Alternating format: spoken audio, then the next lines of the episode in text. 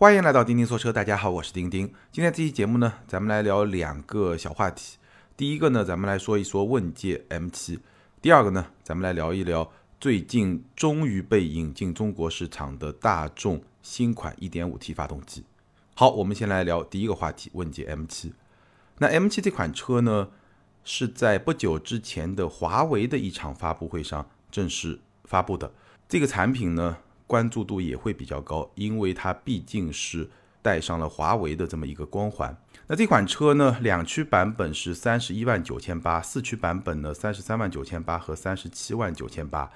从这个价格以及这个车的形态方方面面来看，你一眼就能够看出来，这个车它是对标理想 ONE 去的。理想 ONE 的价格是三十四万九千八，和问界 M7 的四驱版本的价格。高度重合，两款车从车身尺寸、从它们的座椅的布局、从它们的技术形态，包括它们的价格都非常的接近。车身尺寸，两款车都是五米出头，然后呢都是六座的版本，提供了六个座位，然后都用了增程式的这么一个动力方案，增程式电动。价格我刚刚说了，也非常非常的接近，所以。问界 M7 可以说是今天市场上理想 ONE 最直接的竞争对手，你也可以反过来说，理想 ONE 是问界 M7 最直接的竞争对手。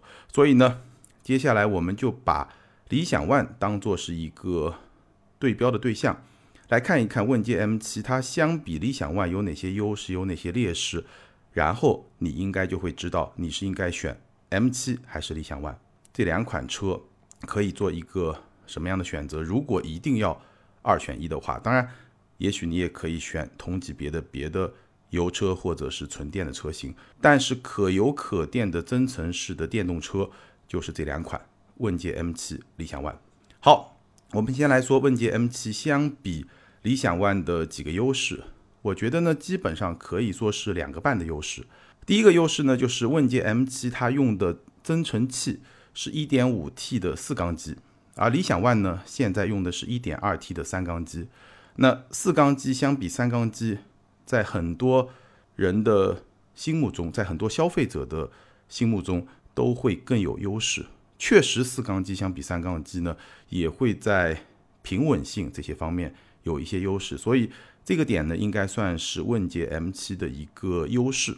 当然，我必须要说明的是，后续理想 ONE 也会升级到 1.5T 的四缸的增程器，也就是 L9 上那个四缸的增程器。但是至少目前仍然是一点二 T 的三缸。所以呢，从目前的情况来看，问界 M7 的增程器，这个是相比理想 ONE 的第一个优势。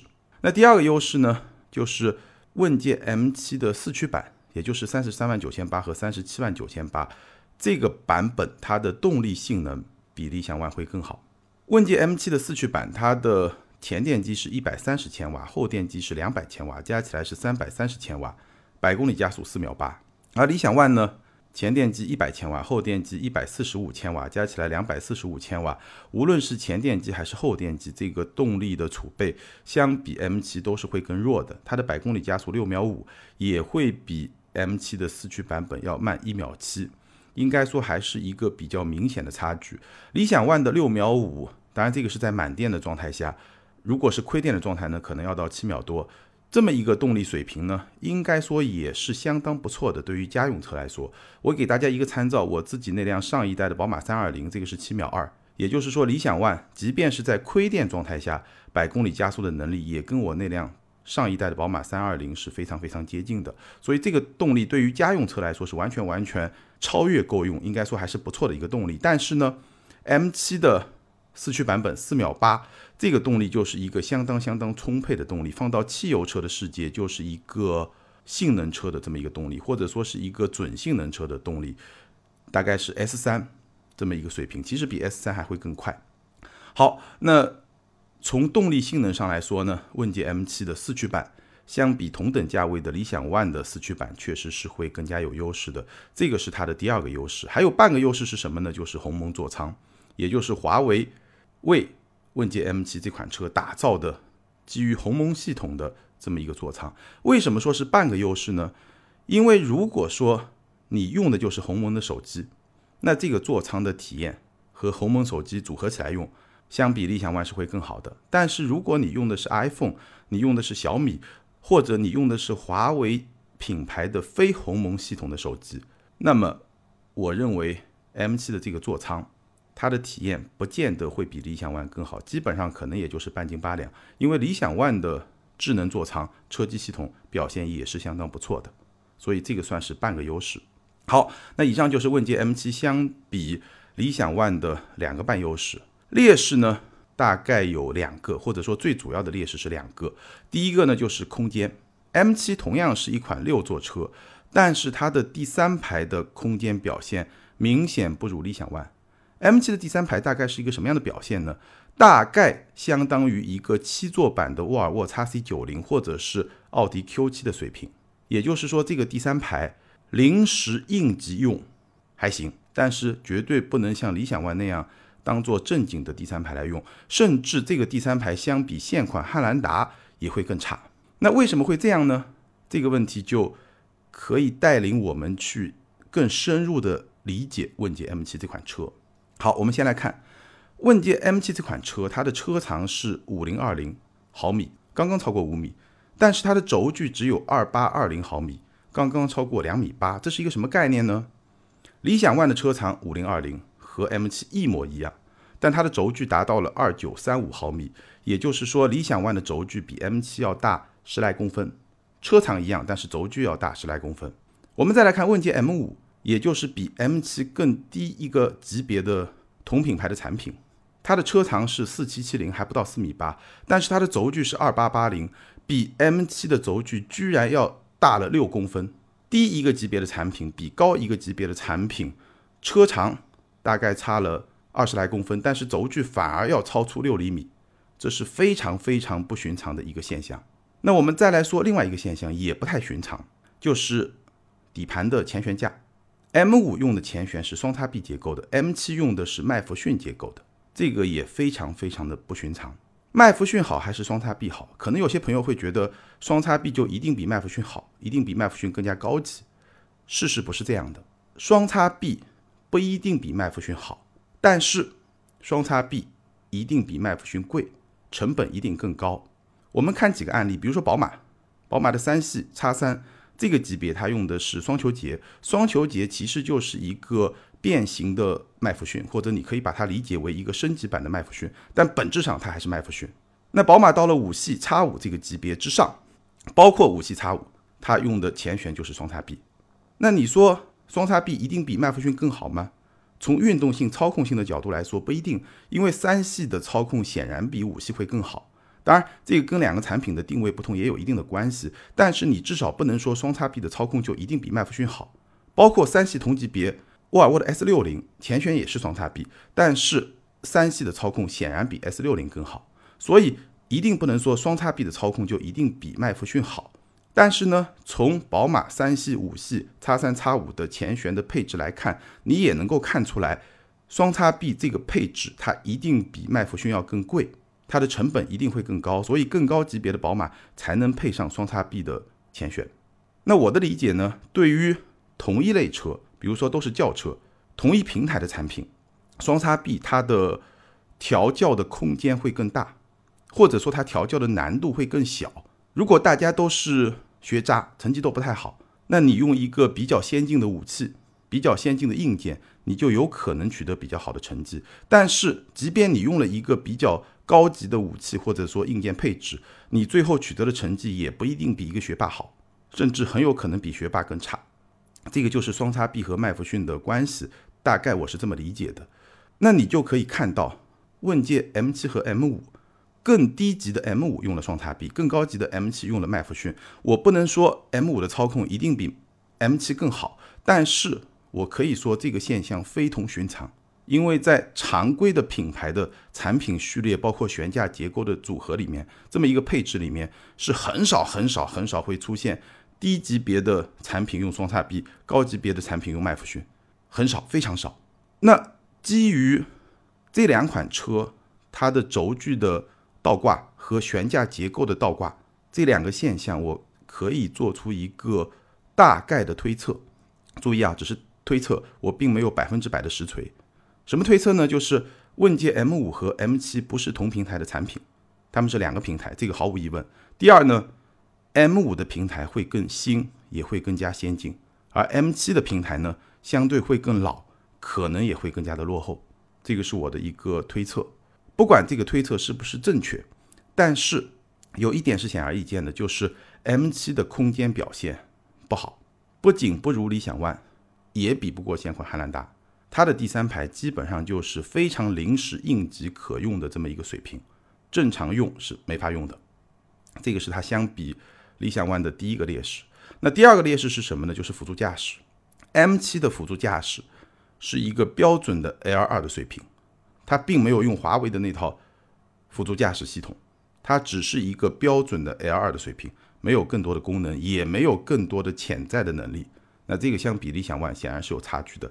理想 ONE 虽然整体上来说现在可以实现的也是 L2，但是它是 L2 的基础上功能比较丰富的那么一套辅助驾驶系统。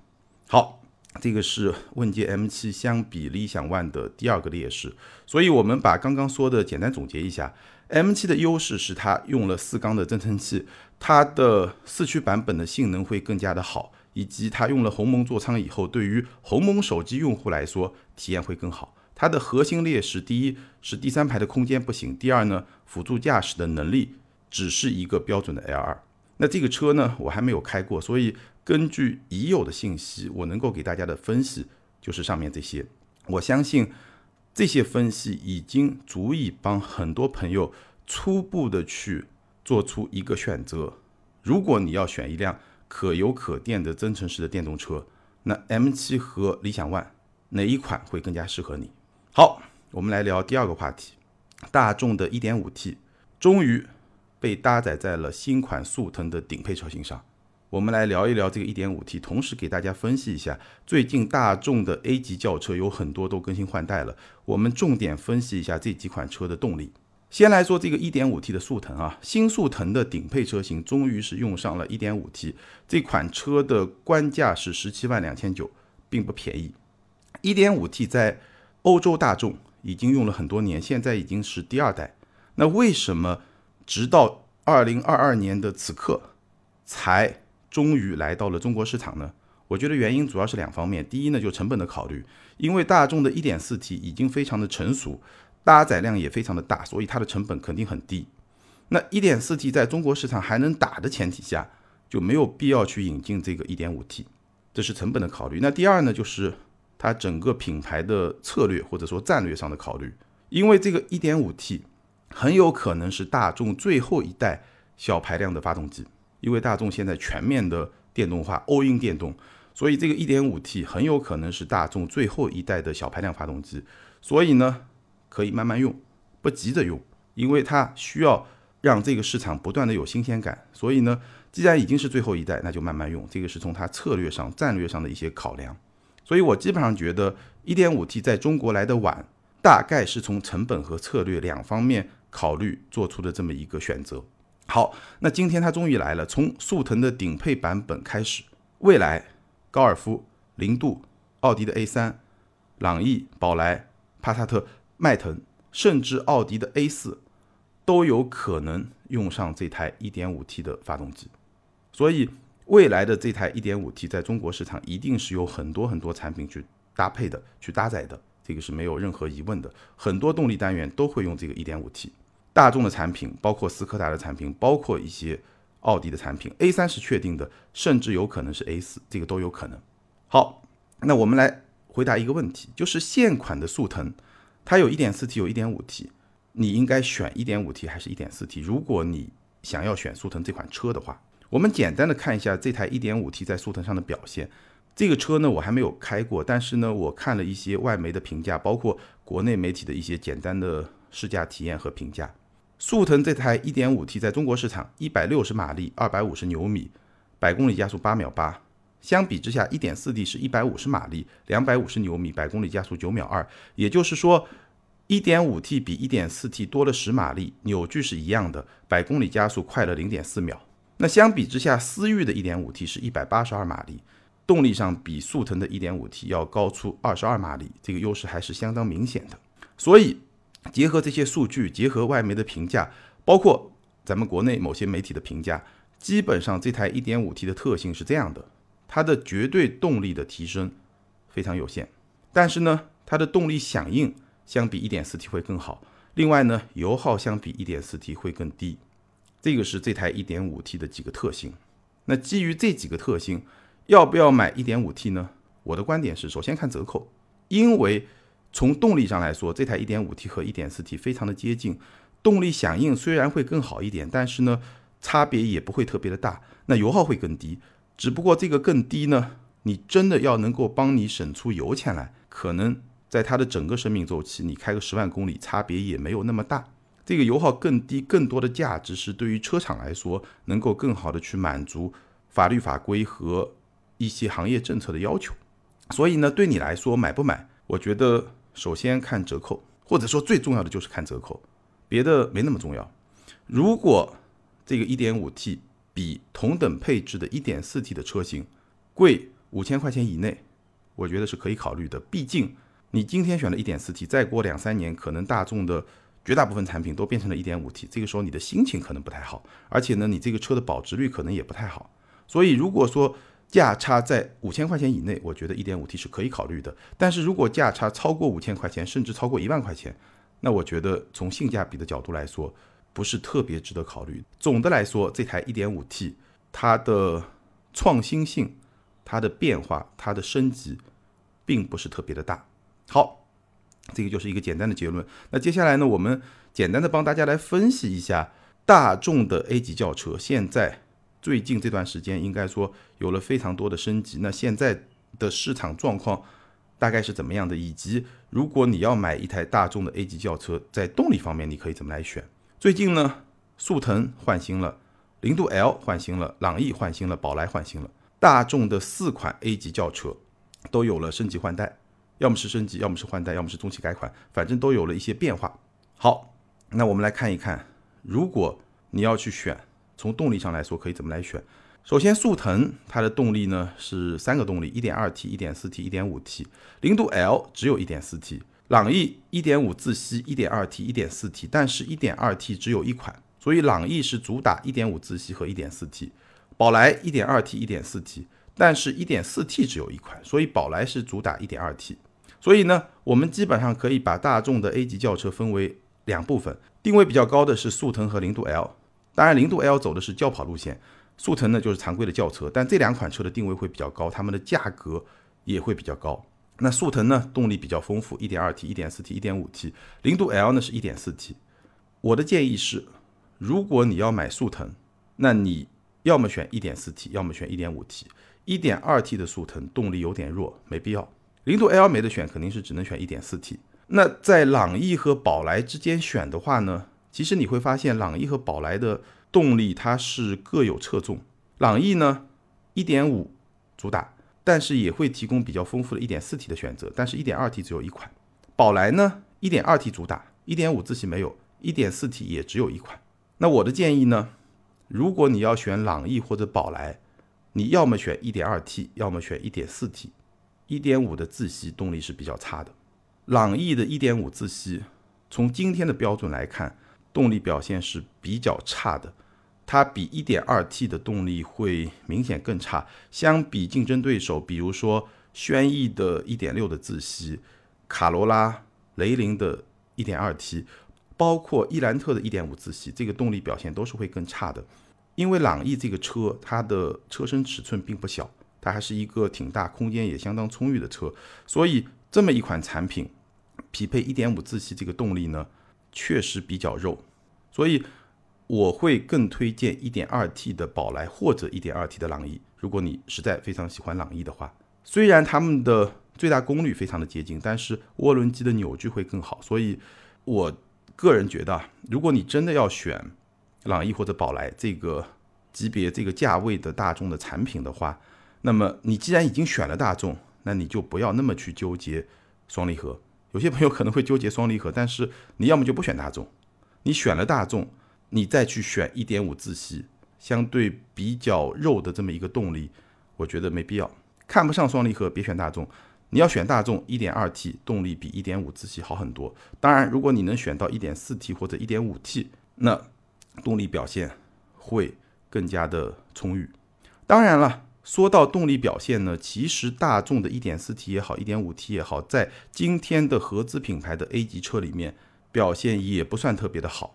我刚才说速腾的 1.5T 是八秒八的动力，1.4T 是九秒二的动力，你不要觉得这个动力很好，这个动力不怎么样。我们上一期节目聊奔驰 C200L 那个车，1.5T 低功率版本也是九秒左右的百公里加速，但我们还在讨论这个动力够不够用。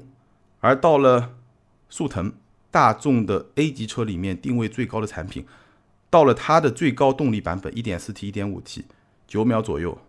同样九秒左右，所以你觉得这个动力能好到哪儿去吗？其实也并没有，好吧。那以上呢就是关于大众的这台 1.5T，以及近期大众 A 级轿车升级以后的动力配置的一些分析以及购买的建议，希望能够帮到大家。好，那以上就是今天节目的全部内容。关于今天我们聊的这两个话题，无论是问界 M7 还是大众的一堆 A 级轿车。包括他们的动力，你有什么样的观点看法？欢迎在评论区留言，和更多的听友和钉钉来进行交流和互动。还是那句老话，留言和互动永远都是对钉钉最大的支持。同时，继续欢迎大家支持我们的视频节目。你可以在 B 站，可以在我们的微信公众号或者是微博看到我们的视频节目。好，咱们今天就聊到这儿，下周接着聊，拜拜。